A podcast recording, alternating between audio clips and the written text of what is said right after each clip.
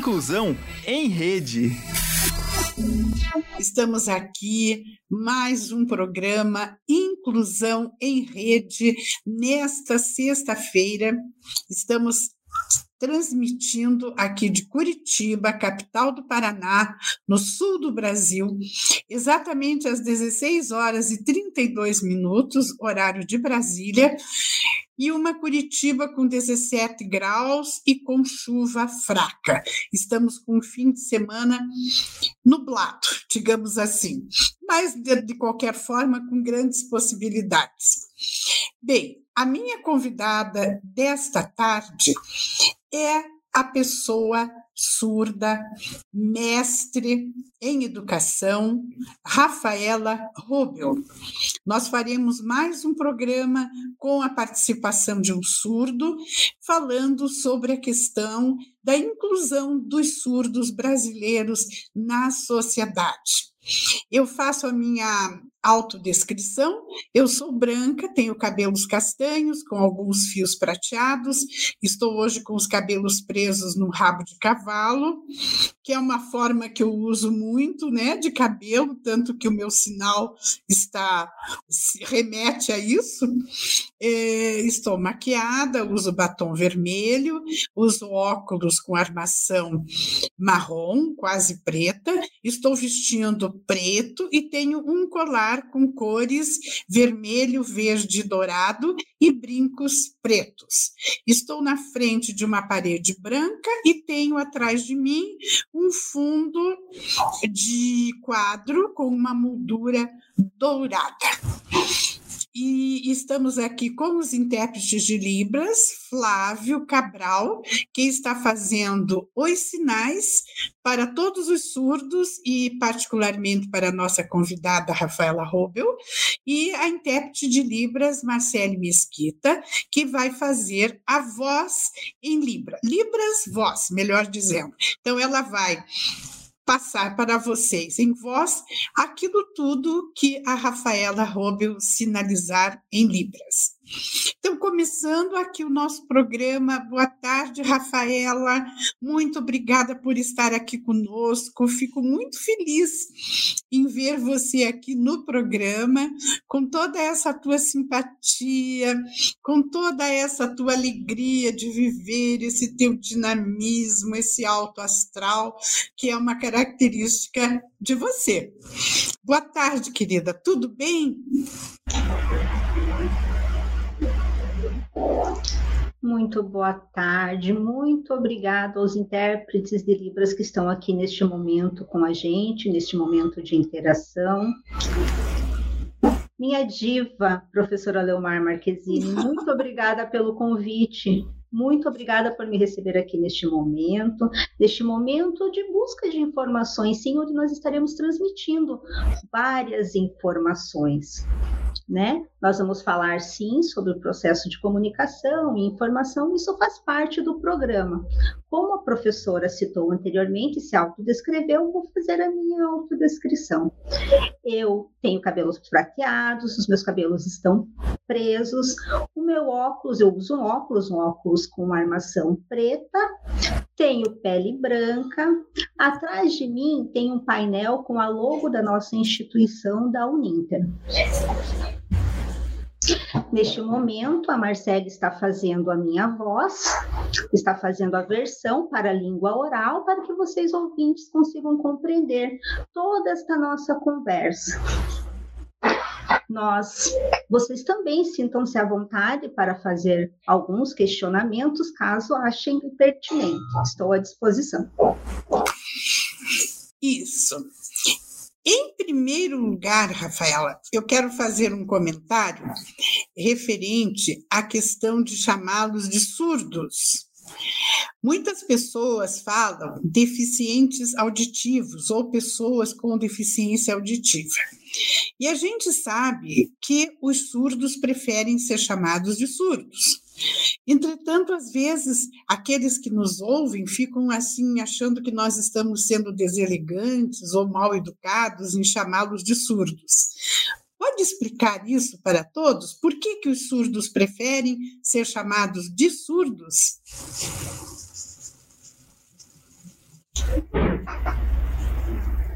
Ok, professora. A sua pergunta é muito pertinente.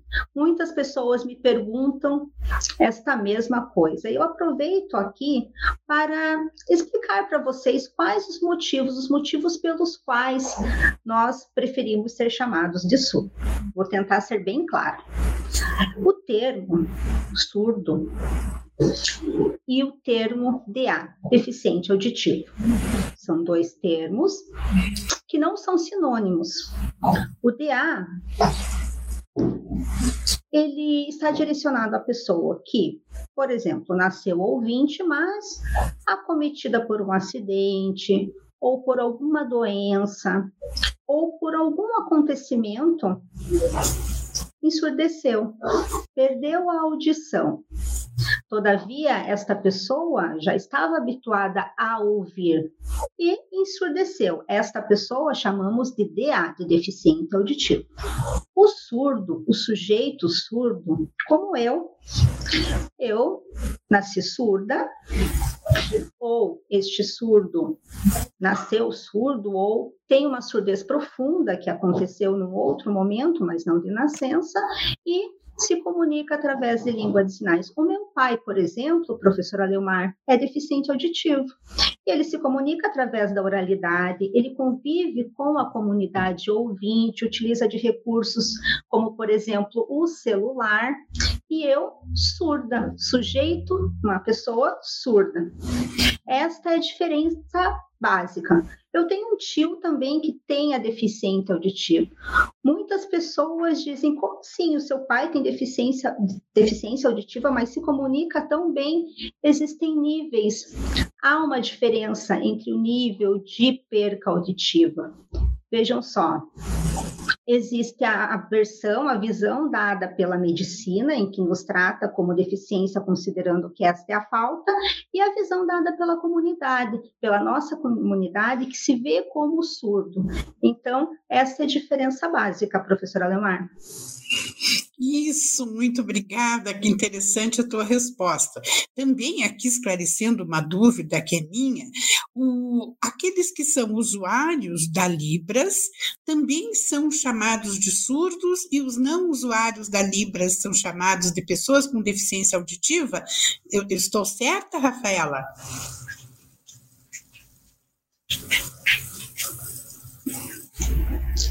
Isso mesmo, professora. Mas vamos ver, tratamos de dois sujeitos, né? E são sujeitos que carregam consigo a terminologia da é nomenclatura, uma terminologia. O surdo é usuário de língua de sinais.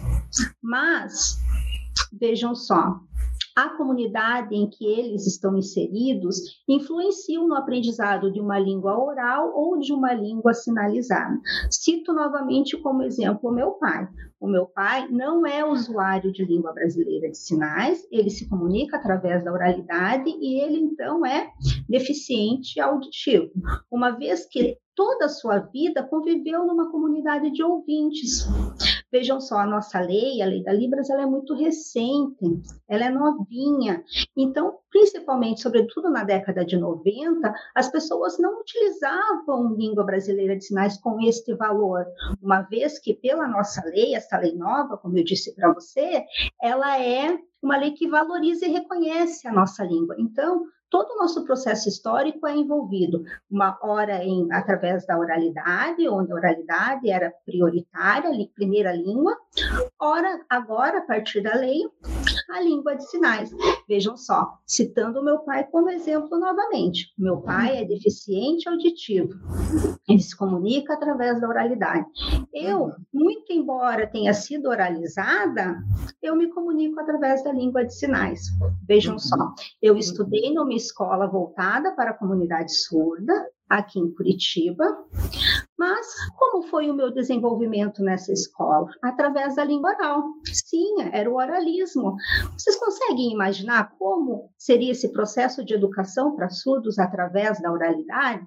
e hoje estou aqui, formada, mestre. É importante salientar que existem vários níveis de deficiência auditiva ou de surdez, e existem escolas nas mais diversas modalidades e metodologias. Isso é importante a gente salientar. Mais uma coisa, aproveitando a oportunidade, conversando com meu pai, em um dado momento, perguntei a ele: por que você não aprende língua de sinais? Você não sabe falar? Tudo bem, minha filha, não tem problema. Você está acostumada a viver nesta comunidade. Eu estou acostumado a viver na minha comunidade, que é de ouvinte. Nós utilizamos uma língua sinalizada na minha casa, mas é uma língua de casa. A gente se comunica, se comunica através de gestos como esse: comer. Todo mundo sabe que é comer. Este sinal, andar de bicicleta, calor, vai chover ou banho, são sinais icônicos, são sinais que nós utilizamos para uma comunicação simplificada no meu contexto familiar. Mas existem atos situa situacionais diferentes de comunicação. Vejam só, dentro de uma escola bilíngue hoje nós temos um crescimento, amplificação, né, ampliação da comunicação em língua brasileira de sinais, dada pelo esse embate, por essa luta das escolas bilíngues, tentando favorecer a comunidade surda com respeito à sua própria língua. Antigamente, o processo de, de comunicação era bastante difícil, uma vez que não podíamos nos comunicar através da nossa língua mãe, que é a nossa língua de sinais, que traz para nós todo o conhecimento científico e desenvolvimento da nossa inteligência enquanto seres humanos. Muitas pessoas não compreendem que esta língua é natural, esta língua é da nossa comunidade, é minha, é a minha língua, e hoje nós estamos neste momento de reconhecimento. Vocês conseguem imaginar? Professora Ademar, consegue imaginar como era, como foi todo esse contexto, toda essa história? Sim, eu, inclusive, Rafaela, eu acho que eu já comentei isso com você. Eu trabalhei na Secretaria de Estado da Educação do Paraná de 92 a 94, eu assumi a chefia do Departamento de Educação Especial, do DE. E naquela época, eu lembro, era tão diferente. Para começar, o setor dentro do departamento que tratava das questões afetas aos surdos se chamava Serviço de Deficiência Auditiva. Não existia Libras, né? A Libras foi eh, passou a ser uma língua oficial do Brasil em 2002 pela Lei de Libras. Então, como a Rafaela disse, vejam como tudo é tão novo, né? Naquela época era comunicação total, né? Usava-se todos os recursos para se comunicar, valia tudo. É, não se falava em libras. Quem fazia sinais, a gente dizia que usava mímica.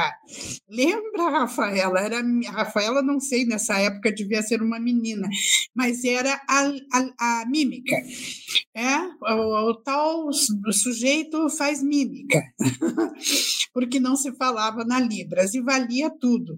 Eu lembro muito disso. Aí nós tínhamos alguns contatos com as escolas para surdos, que eram escolas oralistas, né, que insistiam naquele modelo de ensinar o surdo a falar. E achavam que este era o ideal para a educação de surdos e para a sua inclusão. Na época nem se usava a palavra inclusão, falava-se integração, né, na sociedade, era o um modelo integracionista. Então eu lembro muito bem e acompanhei, e eu ficava muito emocionada, de uma forma assim, é, não emocionada em dizer, ai que lindo, eu ficava emocionada de ver o esforço que os surdos faziam para falar, para tentar oralizar, né? Então, uma vez me fizeram uma homenagem apresentando um coral de surdos de uma escola oralista no meu aniversário, e eu fiquei muito emocionada, mas fiquei triste, eu fiquei, eu sentia que aquilo ali não era o ideal, que eles estavam fazendo um esforço sobre-humano e que eu não compreendia muitas vezes as palavras que eles cantavam. Então, a gente acompanhou isso, eu acompanhei bem de perto isso tudo. Até que então veio a Libras, não é? Oficializada, então hoje ninguém pode dizer que não é direito do surdo usar Libras, é um direito, é uma língua oficial do Brasil e é a língua oficial da comunidade surda brasileira. Isso é muito importante. Depois, em 2005, veio o decreto-lei de Libras, que regulamentou a lei de Libras, e nós estamos aqui nesta caminhada, avançando cada vez mais. Rafaela, nós temos aqui o Tiago Sareto, nosso intérprete de Libras da Uninter. Temos a Sandra Maria Martins Bortot, que nos honra com a sua presença, ela que é coordenadora do CPC, Conselho Paranaense da Cidadania Empresarial da FIEP, dizendo muito interessante esta diversidade histórica da língua de sinais e a oralidade. Muito obrigada, Sandra, pela presença. O Tiago, nosso intérprete, quer fazer uma pergunta para você. O que, na sua percepção, Rafaela, os intérpretes da janela de Libras precisam para fazer uma excelente interpretação?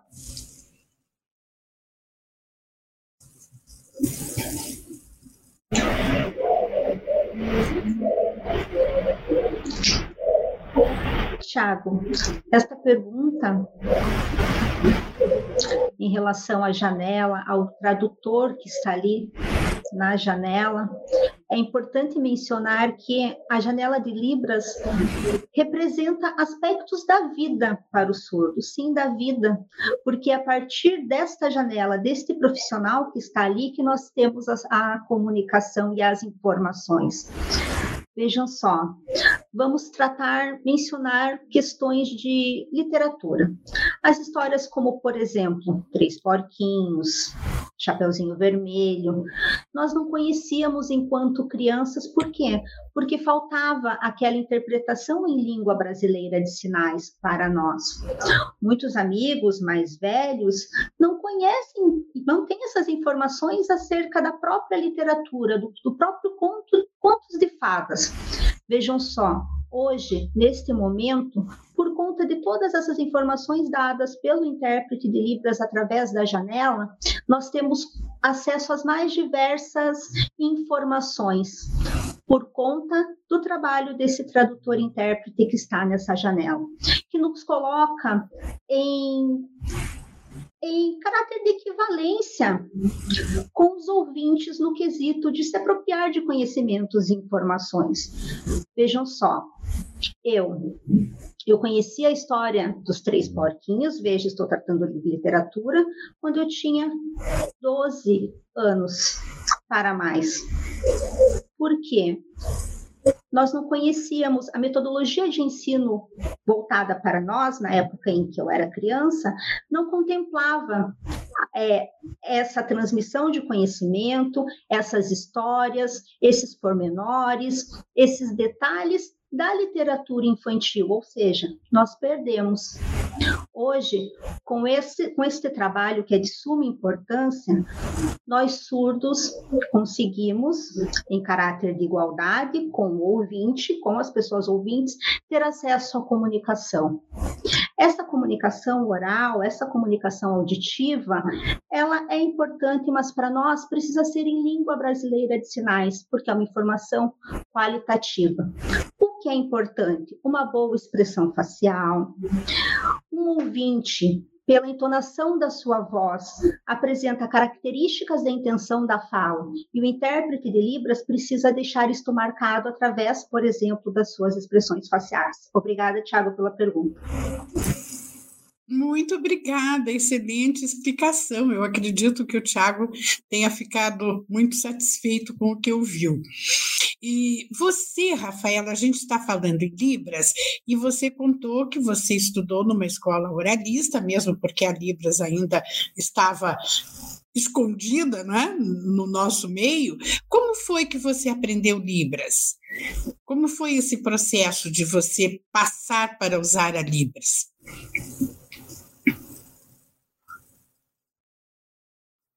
Eu gosto muito de responder esta questão, professora Leomar.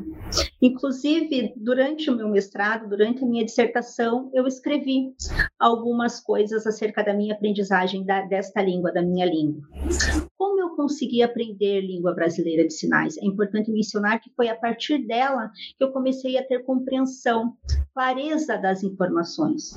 Quando eu era criança, vocês sabem, eu estudei em escolas oralistas, escolas com pessoas ouvintes, eu tinha uma pequena compreensão das coisas. Eu tentava fazer uma leitura labial, fazíamos apontamentos, gestos, para tentar então contextualizar aquela informação. Vocês sabem, a maioria das pessoas ouvintes não conhecem língua de sinais, antigamente então menos. Vejam só, eu nasci aqui no estado do Paraná, uh, estudava em escola regular. Quando meu pai descobriu que eu era surda, como ele descobriu que eu era surda? A família da minha avó, né? A minha avó materna observou, eu era bebê, estava dormindo, ela fazia alguns barulhos em casa e ela observou que aqueles barulhos não me atingiam em nada. Eu estava ali, no sono dos anjos. Então, ela observando aquela, aquela situação, falou então para minha mãe: hum, desconfio que a Rafaela seja surda. Meu pai, naquele momento, não aceitou, mas me levaram ao médico. E neste momento foi confirmada a minha surdez. Imagine o meu pai, ele sabia, ele, ele não tinha conhecimento, né, a princípio da minha surdez, do nível dela, todavia, assim, quando ficou sabendo, ele entendeu que a minha surdez era diferente da, da dele, a minha surdez era profunda. Foi então quando mudamos para Curitiba, aqui para a capital. Vejam só, foi necessário ser despendido uma série de, de recursos financeiros, né, para o meu tratamento a princípio, para que eu pudesse ter acesso a uma escola. Vejam só, eu de pequena frequentava uma escola regular e a escola também para surdos. Num dado momento, eu estudava no período na escola regular e depois numa escola especial. Tinha muita dificuldade nessa escola regular, professora Leomar. Mesmo na escola especial, nós éramos obrigados, obrigados sim a oralizar. Sim, você sabe que todo todo esse processo francês de educação que influencia na educação de surdos no Brasil. A gente sabe bem todo o contexto histórico que ocorreu no Congresso de Milão, por exemplo, que prioritariamente obrigavam os professores dentro da escola a trabalhar com surdos através da oralidade, então o aluno surdo não podia sinalizar. Ele deveria então aprender a falar a nossa comunicação ela era proibida. Nós tínhamos muito medo, porque era um processo bastante rigoroso na época, e a aprendizagem não ocorria para nós aquela aprendizagem não tinha significado. Os significantes não nos traziam significados. Todavia, no intervalo, nós sinalizávamos escondidos sim, e era maravilhoso, era delicioso aquele momento de interação através da nossa língua. Na frente dos professores, lógico, nós éramos como soldadinhos. Nós tínhamos os momentos em que nós agíamos como soldadinhos e outros momentos em que nós conseguíamos nos comunicar através da nossa língua. Fiz todo um processo, um trabalho com fono, dentro da própria escola, da própria escola nós também oralizávamos. Nós sabemos que a educação familiar é diferente da educação escolar, né? É, eu tinha em casa, na minha casa, quadros com o vocabulário, por exemplo, na porta. Na porta tinha a palavra porta em língua portuguesa, porque através da visualização eu poderia me, me, me apropriar da língua escrita. Mas dentro da escola, essa metodologia era diferente. Essa metodologia ouvinte, metodologia dada através do oralismo, aprendizagem através do oralismo.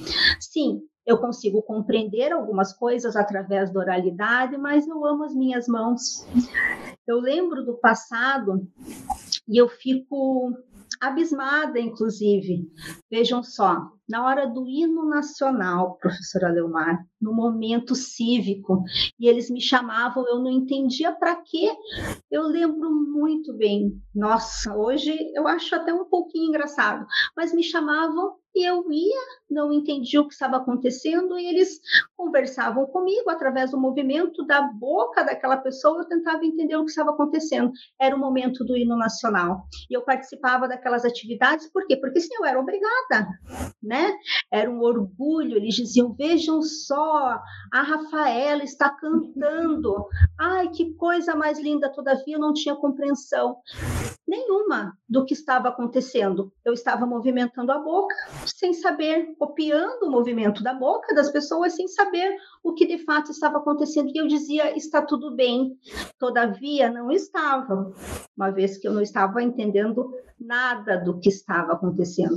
Naqueles momentos em que nós fazíamos alusivo à bandeira, aquele momento cívico dentro da escola, as pessoas cantando, né, naquele momento de emoção, inclusive, uma vez que estavam tratando de um ato cívico, cantando o hino nacional, enfim, mais ou menos pela quinta série, mais ou menos em 1992, o meu pai então foi morar na praia, no litoral do Paraná, aqui no nosso litoral. E meu pai passou num concurso, enfim, precisou trabalhar no porto de Paranaguá e mudamos então para o litoral. Meu pai e a sua família. Mas, e aí? Como seria a minha vida? Eu estava acostumada a estudar na escola EFTA, uma escola em que a gente se comunicava assim, através das línguas de sinais, em dados momentos, mas e aí? essa mudança? O que aquilo me acarretaria? Meu pai percebeu, preocupado com isso, me deu todo o apoio, todo o incentivo que eu sempre precisei, né? Porque na vida nós precisamos dos incentivos. E meu pai, então, explicando, conversando, tendo a compreensão, me aceitando enquanto surda, me deu todo o apoio que eu precisava. Procuramos, então, uma escola essa escola em Xangri-Lá. Eu estudava na quinta série, como disse para vocês, eu era a única surda naquela escola. A diretora, hoje já falecida, me recordo muito bem dela, ela disse: Sua filha é surda? e como? Como nós vamos atendê-la? Mas estava aberta a me ajudar naquele momento. Eu então fui para a escola, pensei que delícia, que coisa boa, estarei entre os, os meus colegas de classe. Mas ali, aquele mundo das bocas mexendo me fazia sentir excluída, cada vez mais excluída. E de fato, todo santo dia eu estava ali de corpo presente, naquela comunidade em que as pessoas falavam na sua língua, na sua língua portuguesa, oral, e, chegava em casa angustiada, professora, sempre triste, sempre reclamando, e o meu pai observando, tentando, criando estratégias para que eu me sentisse melhor. Mas a angústia tomava conta de mim. Eu não queria ir para a escola, eu queria ficar junto com meu irmão, eu queria ficar em casa, eu queria aprender, estudar junto com ele. O meu irmão é autista, o meu irmão é autista, ele é inteligente, nossa, não sei nem o que dizer sobre ele, mas o meu pai forçosamente, sim, foi muito firme comigo nesse sentido e pedia para que eu frequentasse a escola regular. O tempo foi passando e eu consegui então ter uma amiga dentro dessa escola. Fiz esta amizade e até hoje eu tenho facilidade. Hoje eu tenho facilidade sim de fazer novos amigos. Eu sou uma pessoa aberta a novos relacionamentos, as novas relações de amizade, mas eu tenho lembrança desse momento, desta escola, quando eu fiz esta primeira amiga, esta primeira amiga. Eu vou contar para vocês uma outra história que marcou a minha vida fortemente quando a professora, eu lembro muito bem dela, essa professora muito rígida, aliás, um professor muito rígido, eu lembrava das expressões faciais dele, e eu dizia: ele não gosta de mim. Ele nunca falou isso. Ele nunca disse que não gostava de mim, mas pela leitura das suas expressões eu pensava, ele não gosta de mim e eu vou me esforçar para agradá-lo. Então eu sempre estudei em escola pública e mesmo nessas escolas públicas nós não tínhamos intérpretes de libras, eu não tinha intérprete de libras. Vejam só o litoral, né? Uma cidade, são cidades pequenas. Imagina só como teria intérprete de libras ainda mais naquele momento. E ali durante as aulas eu me esforçava, eu fazia as minhas anotações, eu fazia os meus questionamentos através da língua escrita.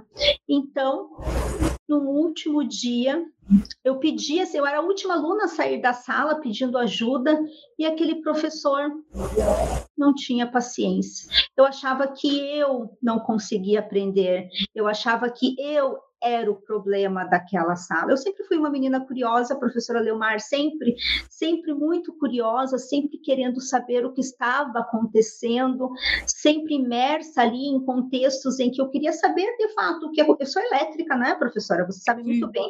A minha energia vai a um milhão. E eu comecei a observar que eram os professores, então, que não tinham a paciência que eu necessitava naquele momento. Cheguei em casa, reclamei ao meu pai, falei que a escola era um saco, que eu não queria estudar lá, e o meu pai disse: O professor falou alguma coisa para você? Como assim?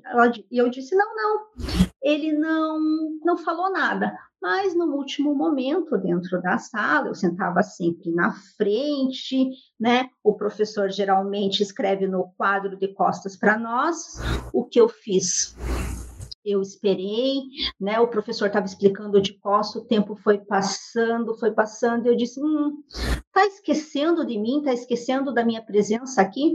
Eu levantei a mão então, o professor nem percebeu que eu estava na sala, na verdade, eu sentia que eu não era percebido. Pedi então aí ao banheiro, mas eu fui ao banheiro? Não, eu fui na sala da diretora. Hum bem próximo à sala dos professores. E eu comecei a dizer que não gostava do comportamento do professor, gerou toda uma situação ali naquela sala, naquela escola, naquele momento. Mas assim se deu até o ensino médio, professora. Esta luta se deu até o ensino médio. Foi quando então, em Pontal do Sul, numa escola em Pontal do Sul, que maravilhosa aquela escola para mim, professora Leomar. Todos os alunos da turma eram meus amigos. Como eu me comunicava? Eu precisava aprender a escrever. Como eu ia aprender a escrever bem dentro daquela escola, onde nós não tínhamos intérprete de língua de sinais? Eu copiava tudo, tudo, tudo. Eu era uma copista número um, copiava tudo que a minha amiga escrevia, copiava tudo que havia no quadro. Muitas vezes o professor falava, eu não conseguia. Você sabe, a metodologia tradicional da época de ensino não é professora. Os meus colegas copiavam aquilo, faziam as anotações e eu acabava copiando deles. Bom, Nesse período em que morei no litoral, todo o meu processo de educação foi dado através da oralidade, através do oralismo. No ensino médio, então, ufa, um alívio. Foi quando foi o momento em que eu mudei para Curitiba, aqui para a capital. Prestei o vestibular. Oito vezes professora para oito áreas diferentes para medicina veterinária, prestei vestibular para designer gráfico, odontologia. Ixi, várias áreas, vários vestibulares. Eu tinha interesse, vontade, a minha vontade mesmo era de me formar em veterinária. Na verdade, ingressei na faculdade, estudei por um tempo. Eu tinha uma tradutora intérprete naquele momento, mas eu sentia dentro do meu coração que aquelas metodologias não eram voltadas para mim. Era importante que os professores entendessem o que o surdo sente na pele, para poder então ensinar ou criar estratégias pra, de ensino para esses alunos, para os surdos, para nós. Então, prestei vestibular para letras libras, me formei. O meu pai falou para mim, falava para mim, você só tranca as faculdades, você não conclui nenhuma. O que está acontecendo foram oito cursos que você tentou, oito vestibulares. Uh, imagina.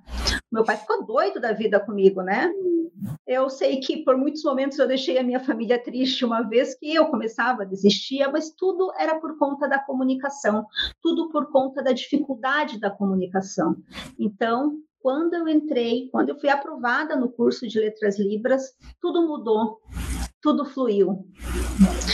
A língua de sinais era a nossa primeira língua, as metodologias e estratégias de ensino dadas através da nossa língua de sinais, tendo a língua portuguesa como segunda língua, havia todo um processo de educação bilíngue de fato, sem precisar oralizar. Então foram anos da minha vida em que eu perdia, né? Eu investi o meu tempo para aprender a falar e, no entanto, sem aprender.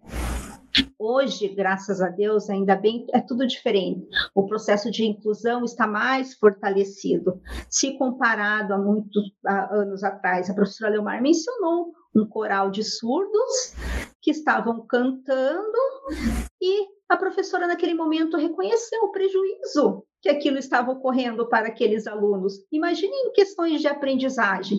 Hoje nós temos uma lei fresquinha, ainda nova, temos muitos movimentos surdos que defendem a sua cultura. O surdo tem voz, o surdo tem voz sim.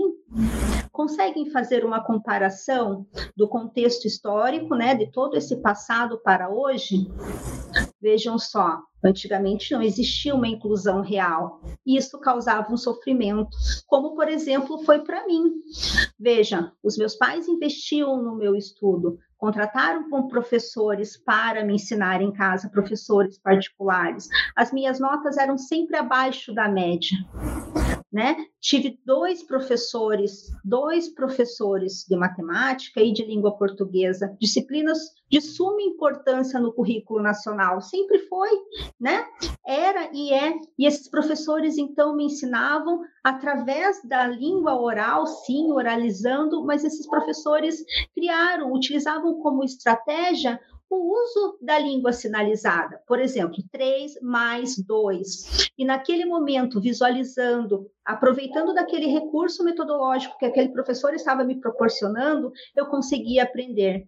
Então, sim, é importante que haja o conhecimento e a aprendizagem e a comunicação dada pela língua de sinais e também reconhecendo a língua portuguesa. Vejam só, o meu contexto aqui na Uninter, eu nunca imaginei que conseguiria fazer um mestrado. Eu via, eu via que existia, eu fui então conversar com uma determinada pessoa, o Tiago, que está aqui, né, no chat, eu não esqueço, nós conversamos sobre este assunto. Eu disse a ele que queria sim fazer mestrado, e ele então me encheu de informações acerca de como eu deveria prosseguir, quais as etapas para acesso a esse meu mestrado, e eu então fui aprovada, graças a Deus. E eu agradeço a Deus, agradeço a Deus pelas pessoas que trabalham na Uninter, eu agradeço a Deus a oportunidade que o Ciane me deu, as portas que o Ciane me abriu, proporcionando intérpretes de língua brasileira de sinais, intérpretes profissionais dentro da sala. Durante as aulas eu ficava imaginando, gente, nem se compara ao meu passado nem se compara ao que eu vivi. E durante todos esses, esses anos dentro da sala de aula, estudando no mestrado de forma presencial, depois ela travou para vocês, professora Leomar, só para.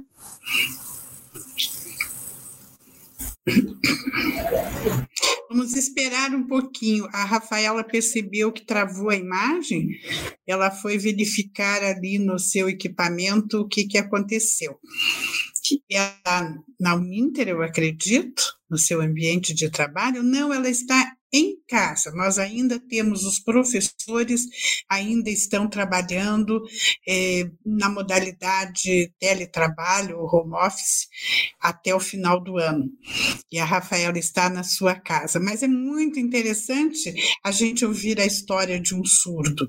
E, e só assim as pessoas podem compreender a real condição do surdo, da sua percepção do mundo, da sua percepção da vida, é mediante a história dessas pessoas que contam as suas dificuldades, as barreiras que enfrentaram, as limitações que a sociedade lhe impôs, né? Porque é uma questão de nós, que somos a maioria, a sociedade, cuja maioria é ouvinte, nós promovermos acessibilidade às pessoas com diversidades, como os surdos. Por isso que quando um ambiente não consegue acolher uma pessoa com deficiência ou com diversidade, como é a questão dos surdos, nós dizemos que o deficiente é o ambiente, não a pessoa, né? Porque se nós conseguirmos promover as condições de acessibilidade na sua mais ampla dimensão, como foi com a Rafaela Robel, que conta aqui a sua história do mestrado, de como ela foi aluna do mestrado Ninter e formou-se com muita honra como mestre em educação, por quê? Porque nós, modéstia à parte, a Uninter e o Ciane especificamente, promovemos as condições de acessibilidade, de comunicação e informação, disponibilizando intérprete de Libras em todas as aulas, nas atividades pedagógicas, orientando os professores em como trabalhar com as pessoas surdas, orientando pontualmente os professores né? É, Rafaela, eu estou aqui aproveitando para falar um pouquinho com os nossos espectadores de como nós é, conseguimos promover as condições. Interessante, veja, também capacitando os professores, orientando os professores. Muitas vezes nós chegávamos na sala de aula, em qualquer sala de aula onde tem aluno surdo, e, e vimos, víamos os professores fazendo ditado. Então chegávamos para o professor no intervalo, professor, o senhor me desculpe, mas o senhor não deve, não pode fazer ditado numa sala com aluno surdo. E o professor, numa primeira abordagem, ficava assim, né, é, assustado, surpreso com aquilo, não pode fazer ditado, mas por que ele tem um intérprete de Libras? Sim, mas veja, professor, então a gente tem que ajudar o professor a raciocinar, né, do ponto de vista do surdo. Mas veja, o surdo, a, a sua acessibilidade comunicacional está vindo do intérprete. Né? O intérprete está sinalizando, está interpretando em Libras e ele está olhando para o intérprete. Como que esse surdo vai poder olhar para o intérprete e escrever ao mesmo tempo aquilo que você está ditando?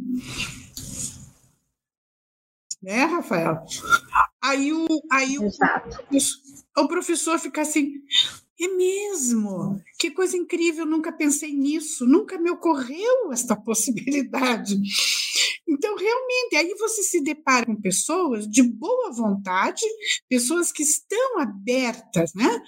Para adequar a sua metodologia, adequar as suas aulas, mas que não sabiam e nós, então, a nós, a Alciane, na Uninter, cabe informar os professores pontualmente sobre situações que ele não pode fazer e como ele deve fazer. Por exemplo, não faça conta no quadro de costas para o aluno surdo falando outras coisas. É comum o professor vai escreve uma coisa e fala outra, né? O intérprete ou ele interpreta o que o, ele interpreta o que o professor fala aí alguma coisa aí fica perdido, o que você escreveu está perdido. Então, são essas, essas situações que a gente esclarece. Mas, Rafaela, continue, eu interrompo. Você precisou ser interrompida, né, por causa de questões tecnológicas, mas já voltou, está tudo ok. Não é? Será que ela, ela, talvez ela tenha travado novamente? Então, enquanto a Rafaela está ali travada, eu vou aproveitar aqui para é, ler alguns comentários. É, por exemplo, a nossa amiga Sandra Maria Martins Bortot, da FIEP, diz: quanto orgulho de termos uma universidade tão comprometida com a inclusão. Parabéns, professora Leomar e toda a equipe do Ciano Ninter. Muito obrigada, Sandra.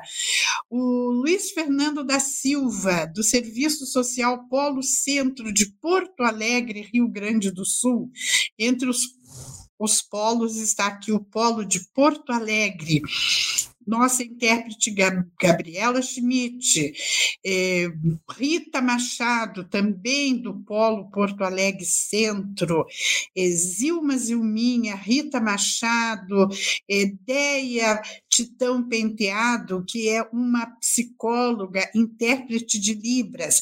Então, ela atende os seus clientes da psicoterapia com, em Libras. Olha que maravilha, ela está aqui se comunicando conosco. Rafaela, aqui eu estou comentando o, o chat da Deia Titão Penteado, que é uma pessoa ouvinte, ela é intérprete de Libras e psicoterapeuta, ela é psicóloga. Então, ela diz que o que mais a entristece no, no atendimento de seus pacientes surdos é que os seus pais, a família, não têm domínio da Libras. Então, que ela, a principal queixa é essa: minha família não conversa comigo. E que ela fica muito triste com essa situação, e ao perceber que o surdo realmente, se ele não conversa com surdos e com o próprio psicoterapeuta, ele não tem ele não tem uma comunicação na sua residência. Isso é, é, muito importante, não é? Que os pais também aprendam Libras. Isso aconteceu porque a gente sabe que na tua família, a gente escuta você falar, e eu que conheço o seu pai, que é uma pessoa incrível, um querido, a gente percebe que você teve muito apoio da família, não é mesmo? Eles aprenderam Libras? Como que foi o teu relacionamento com eles? eles. E eles com você.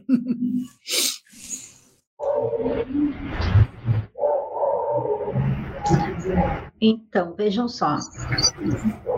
É, vou, professora, me permita que dê continuidade ao, ao, que eu estava discorrendo antes. Com certeza, com certeza, desculpe. Problemas tecnológicos.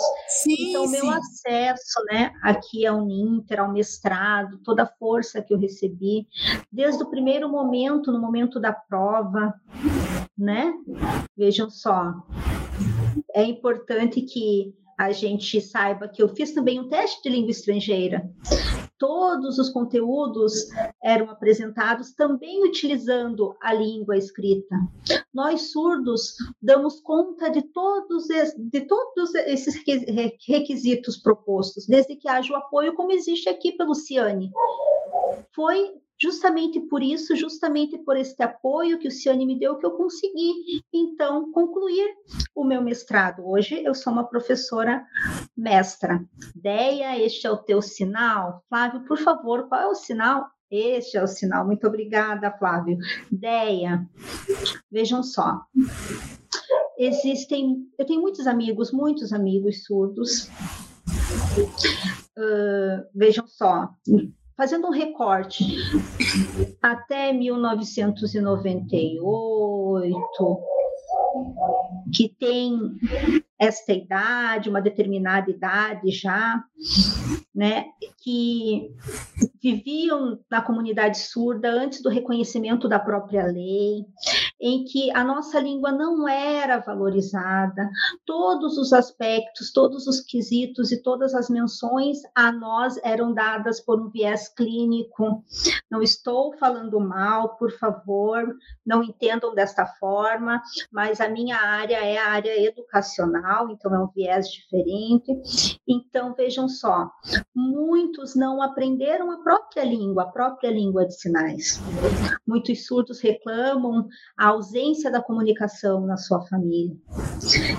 É, diziam que dentro da própria escola, muitas vezes, nós éramos podados da comunicação através da nossa língua, da língua de sinais, né? Toda a nossa reflexão, todo o processo de aprendizagem, veja, aprendizagem, reflexão, ela foi atrapalhada porque nós éramos obrigados a seguir uma língua que não é nossa. E a nossa própria família não reconhecia a importância desta língua. Muitos não apoiavam os seus filhos. Alguns diziam que nós tínhamos um problema cognitivo, nós éramos loucos, muitas vezes gritávamos. Vejam só, mas tudo era por falta da comunicação adequada para nós. E isto que você discorreu, de fato, ocorre muito, muito. Muitas vezes eu conversava com os meus pais, eu ainda criança, adolescente, e eu perguntava por que, que eu sou diferente dos outros. Eu tenho certeza que aquilo moía o coração do meu pai. Aquela pergunta fazia com que ele se entristecesse demais. Ele me explicava, explicava que somos diferentes. Eu tentava compreender, mas demorou para eu entender com clareza certas situações. A sua, o seu comentário, ideia acerca da família, que muitas vezes não tem interesse no próprio surdo, de fato acontece. Vejam, nós, nós surdos, que temos um pouco mais de, com um pouquinho mais de idade, valorizamos, valorizamos a nossa luta, toda a nossa luta, a luta da comunidade surda para chegarmos neste momento. Vejam só, no ano de 2021. E é justamente graças aos movimentos surdos, à proposta de educação bilíngue, à própria lei, à importância do tradutor intérprete de Libras, muito importante o trabalho do tradutor intérprete de Libras para nós, para que a gente consiga compreender. Vocês conseguiriam viver no mundo do silêncio sem nenhum tipo de aprendizado? Vocês conseguem imaginar a vida de vocês sem o ouvir? Para nós se dá através das experiências visuais. Por isso a importância do intérprete de Libras transmitindo todas as informações na nossa língua. Algumas pessoas perguntam, olham para mim e dizem: "Nossa, admirados, Rafaela, você é inteligente. Como? Como pode tanta inteligência?" Eu fico abismada com, esses, com esses questionamentos. Não sou eu, nós surdos somos inteligentes. O problema, vejam só, nós não temos acesso muitas vezes à justiça, nós não temos acesso à informação bancária, que é de, de suma importância para nós. Aspectos financeiros que nós não dominamos muitas vezes por falta da comunicação. Muitos, muitas pessoas me perguntam, me questionam, dizem que conhece, que sabe como é a vida do surdo, que imagina como seja, mas não estão ali de fato empáticos. Não existe de fato a empatia. Toda a nossa aprendizagem, a nossa reflexão, a nossa cognição, o nosso desenvolvimento se dá através do olhar, do nosso olhar. Façam um teste, liguem a televisão de vocês e deixem o volume, mutem a televisão de vocês e tentem compreender o que aquelas pessoas estão falando.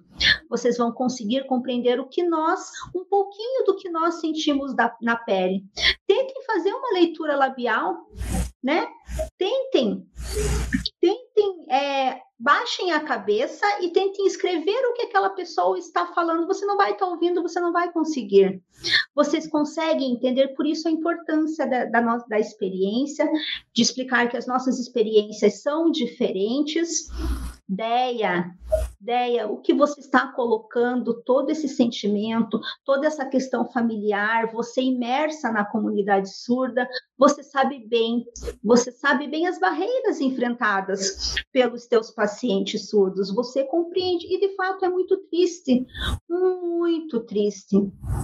Hoje nós estamos no momento em que as coisas estão melhorando. Obrigada, Deia, por fazer a sua parte na comunidade surda também. Muito grata. Obrigada, Rafaela, por essa resposta, Deia, que está aqui sempre conosco. Nós temos os um tempo agora reduzido do nosso programa, porque quando o papo é bom, passa muito rápido, temos aí uns 10 minutinhos. Nesses 10 minutinhos, Rafaela, se for possível, eu queria que você falasse de três eh, fatores bastante importantes na sua percepção. A questão eh, dos avatares, que estão sendo colocados, você mencionou a justiça, muitos órgãos de justiça estão aí colocando avatares nos seus sites, né? nas, nas próprias recepções dos prédios. E, falasse da que, de uma questão que me magoa muito quando eu sei que os fonoaudiólogos não todos, claro, existem exceções, mas que a maioria dos fonoaudiólogos, quando atendem uma criança surda, ou ainda uma criança com deficiência auditiva, eles dizem às mães que não deixem que eles aprendam Libras, que isso vai prejudicar o, seu desenvolvimento. Isso é um outro eh, aspecto que eu quero que você comente, né? Os avatares, a questão do, do, dos surdos pelos fonoaudiólogos e a outra eu esqueci, mas eu já me lembro. Enquanto isso, você vai respondendo.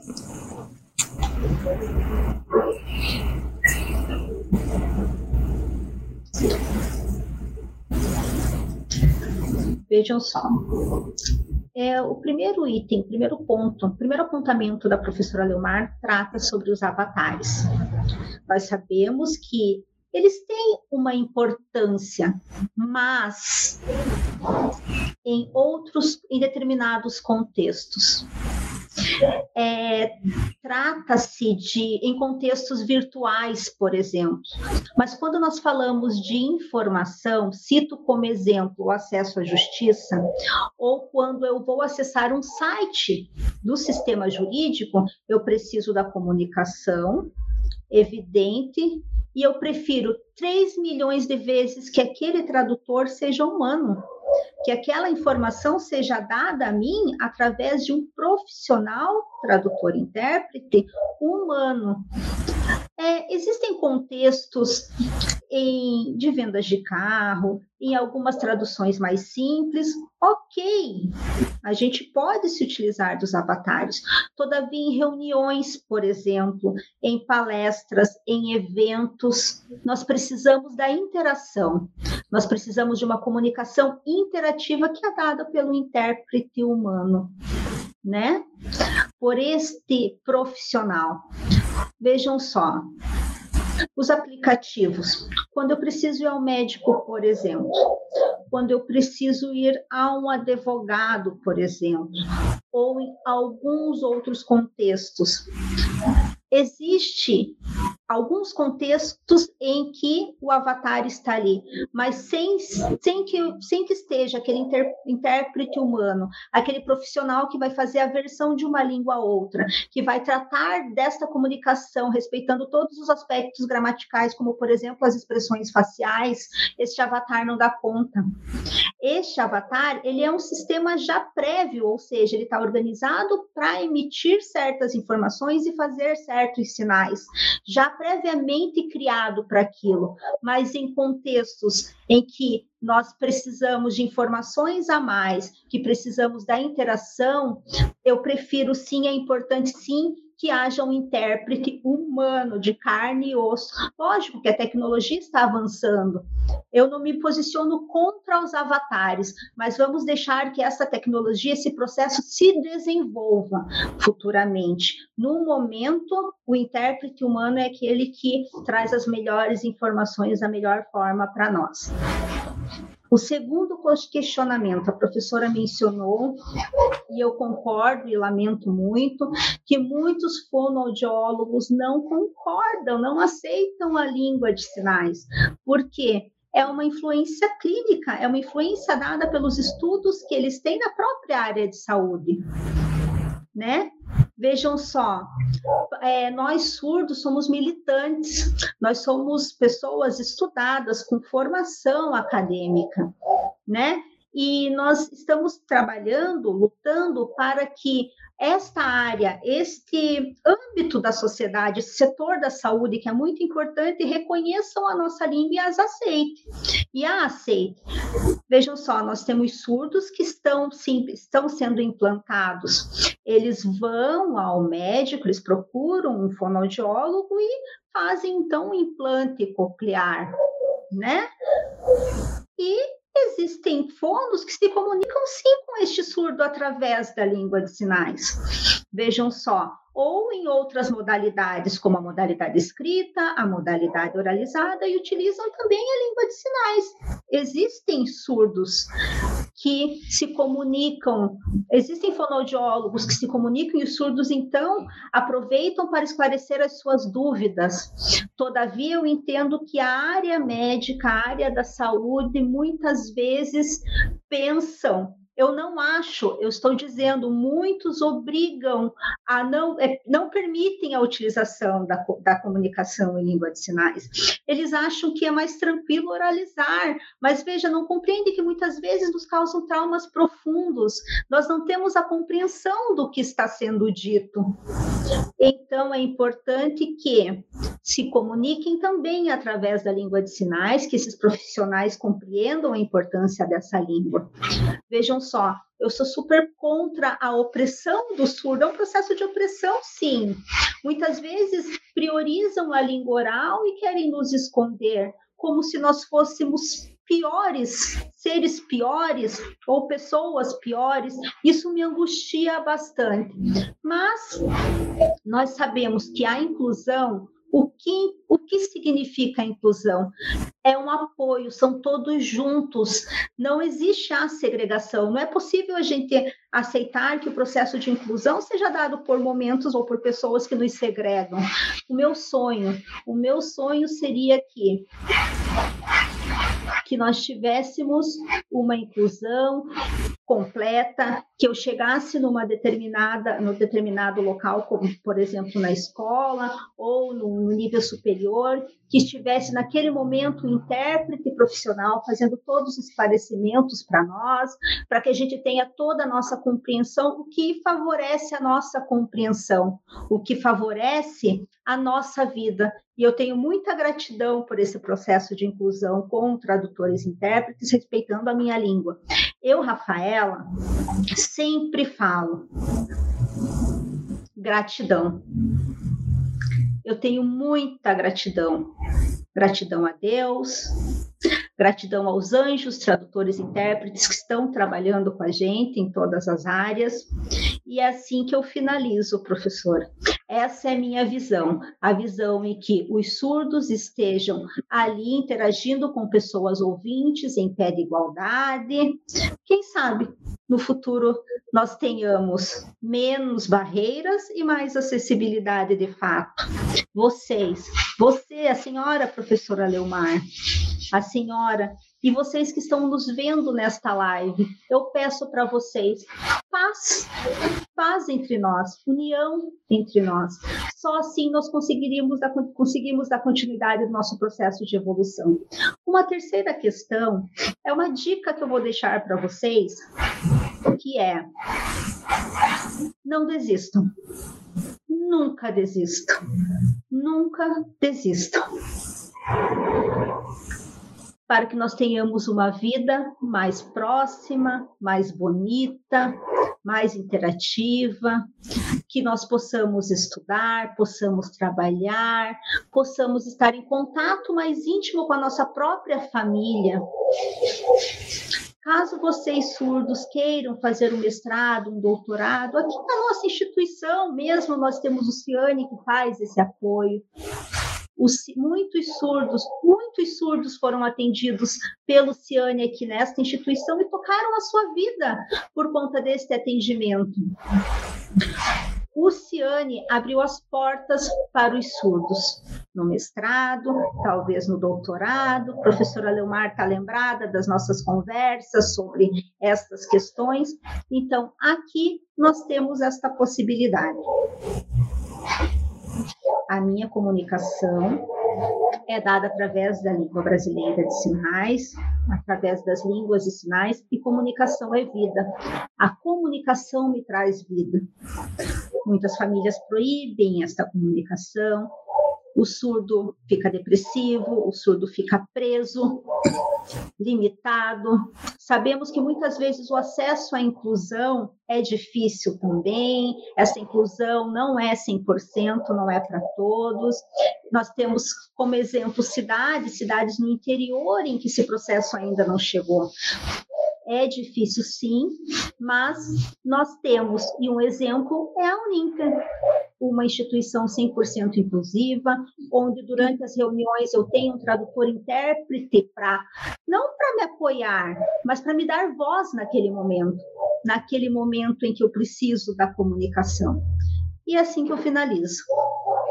Muito obrigada, que maravilha, que maravilha. Olha, várias pessoas aqui dizendo que entrevista maravilhosa, entrevista maravilhosa, parabéns pela entrevista, vários cumprimentos eh, pela visibilidade que estamos dando às pessoas surdas e muita honra que estamos com a presença do nosso diretor administrativo da Uninter, Moacir Silva, querido professor Moacir Silva, está nos dando parabéns por esse programa super interessante. Parabéns a Rafaela por compartilhar conosco suas experiências e conhecimentos. Rafaela, eu lembrei o que eu queria lhe perguntar era sobre implante coclear, a sua visão, e você falou. Perfeito, né? Estamos em sintonia, veja só.